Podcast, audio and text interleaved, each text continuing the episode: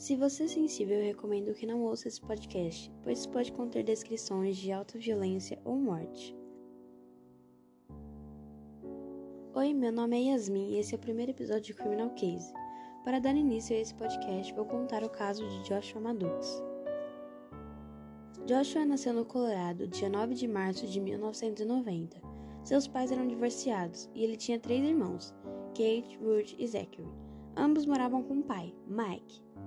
Em 2006, seu irmão Zachary, com 18 anos, tirou a sua própria vida, o que abalou a todos, mas especialmente a Josh, que na época tinha 16 anos.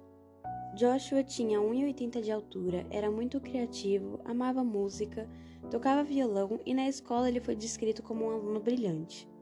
No dia 8 de maio de 2008, dois anos após a morte de seu irmão, Josh decidiu sair para fazer uma caminhada, o que era muito comum, pois ele gostava muito da natureza e saía para esfriar a cabeça.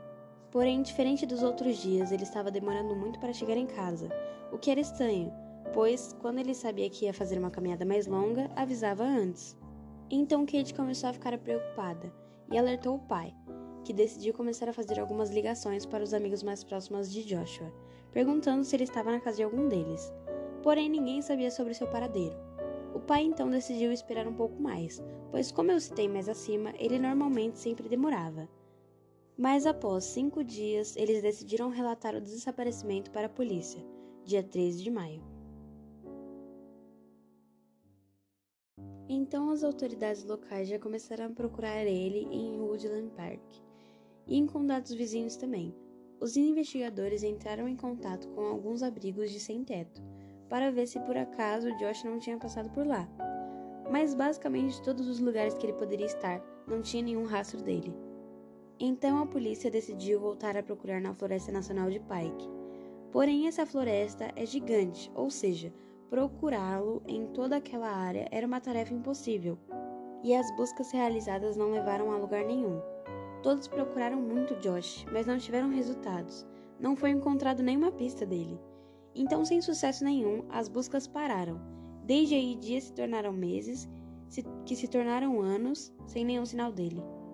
Para a família do Joshua, desde o início eles queriam acreditar que ele tinha decidido se mudar, ir para uma nova cidade, começar uma nova vida.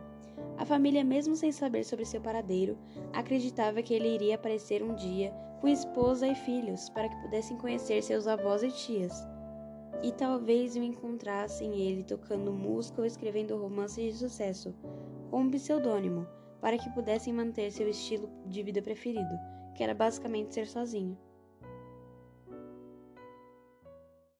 Para eles, essa era realmente a melhor resposta para o sumiço dele, pois ele nunca deu preocupação com seu estado mental e também não se metia em brigas.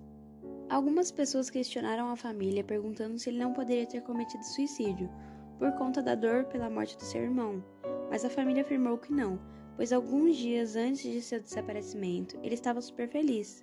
Sem pistas novas, o caso ficou em aberto, e aí a família decidiu se mudar, porém o pai deixou a casa no mesmo estado, pois pensava que se um dia Joshua voltasse, seria o primeiro lugar que ele procuraria, e seria bom encontrar a casa do mesmo jeito.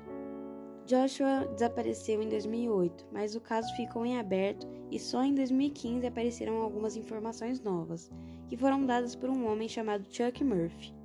Chuck era dono de uma cabana localizada a menos de 2 km da casa do Josh e dá mais ou menos duas quadras. A cabana não era usada há mais de 10 anos quando o irmão do Chuck decidiu parar de morar lá. Depois ela ficou completamente abandonada e foi tomada por animais.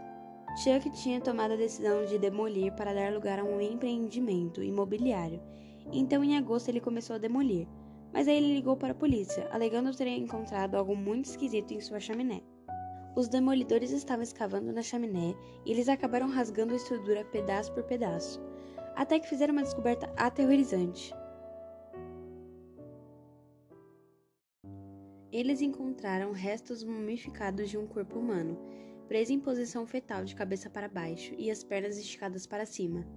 A posição estranha chamou a atenção dos investigadores e foi aí que eles submeteram os ossos à análise forense.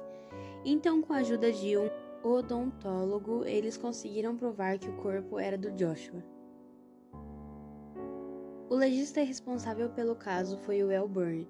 ele começou uma investigação e aí ele chegou à conclusão que não tinha marcas de trauma, facada, tiro e nada disso, o que para ele indicava morte acidental. Ele disse: Não foi uma morte instantânea. Como ele morreu é apenas uma questão especulada. Mas sabemos que ele não morreu de fome, porque isso leva muitas semanas. Poderia ser desidratação, pois pode levar alguns dias, ou hipotermia, que pode demorar um ou dois dias.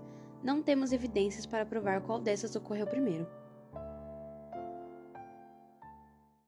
Então a descoberta do corpo do Joshua trouxe ainda mais perguntas, porque, como eu comentei, a família achava que ele tinha se mudado, ou que ele poderia estar casado, morando em outra cidade, e aparecer a qualquer momento.